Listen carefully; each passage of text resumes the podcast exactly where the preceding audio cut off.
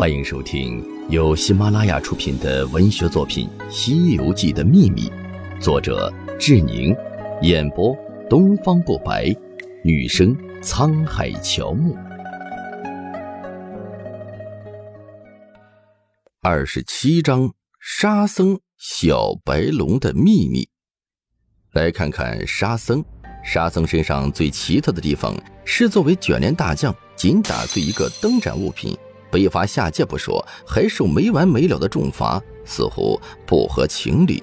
还有一路上八戒负责挑担，沙僧这个人物到底起什么作用？有什么意义或象征吗？天庭对于有过错的仙班的惩罚时轻时重。沙僧在做卷帘大将时所犯过的错，受到的惩罚看上去最不合理、最严酷。仅仅打碎了一个玻璃盏，不但被贬。并且每隔七天还要有飞剑穿胸百十下，有这样的反复惩罚，卷帘返回天庭的可能性几乎没有了。